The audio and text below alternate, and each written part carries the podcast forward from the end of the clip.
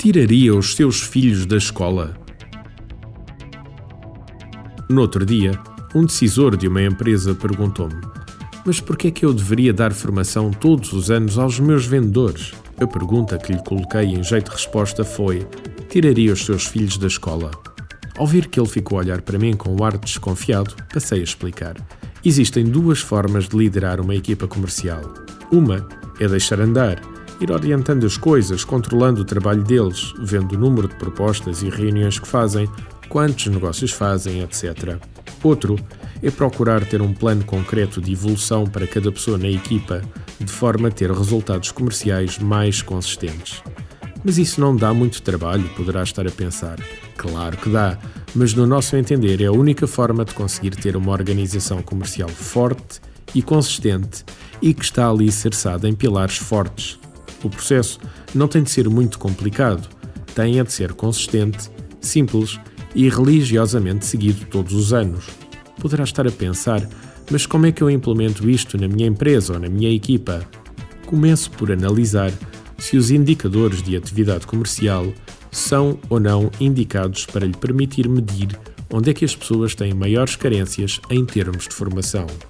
Não basta analisar o número de reuniões ou de visitas, o número de propostas entregues, ganhas ou perdidas. Tem de se ir mais além e partir o nosso processo comercial em componentes mais pequenas. Por exemplo, prospecção, número de contactos realizados, telefone, e-mail, redes sociais, etc. Reunião ou visita, número de visitas realizadas. Propostas, número de propostas entregues.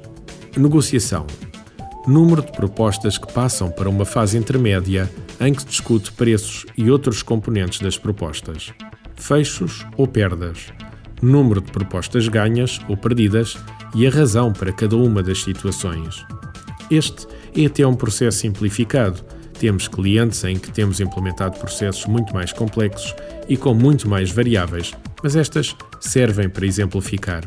Tendo estes números para cada pessoa da equipa, é possível analisar qual é o gargalo da garrafa de cada vendedor.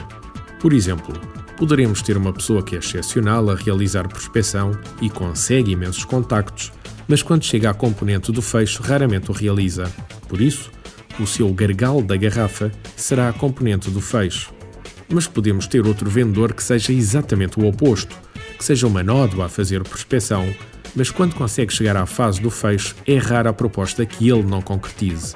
Assim sendo, neste caso, o seu gargalo da garrafa é a fase de prospecção. Tendo identificado onde é que está o problema, a nossa ação como diretores ou chefias comerciais passa por trabalhar em conjunto com o vendedor na eliminação destes problemas. Pode passar por o enviar fora a fazer uma formação, mas pode também passar por ir com ele para a rua e ajudá-lo nas dificuldades que enfrenta.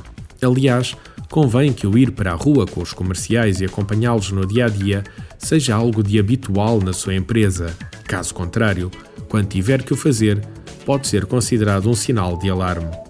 Ao ser uma prática comum, é vista como uma parte da sua forma de atuar e não como uma intromissão no trabalho deles. Por que é que somos defensores dos processos de acompanhamento no terreno? Porque, por vezes, é a única forma de ver a realidade sem óculos coloridos.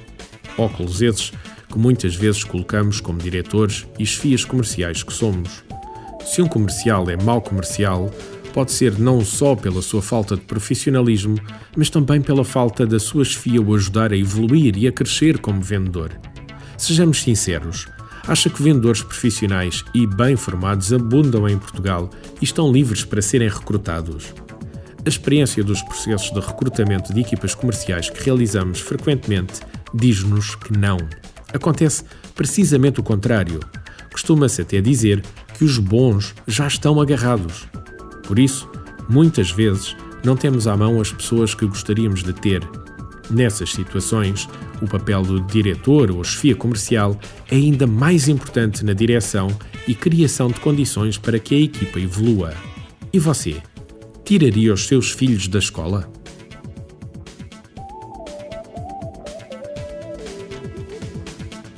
Artigo de José Almeida, locução de João de Souza, produzido nos estúdios da Universidade Autónoma de Lisboa. Procure mais recursos no site ideiasedesafios.com.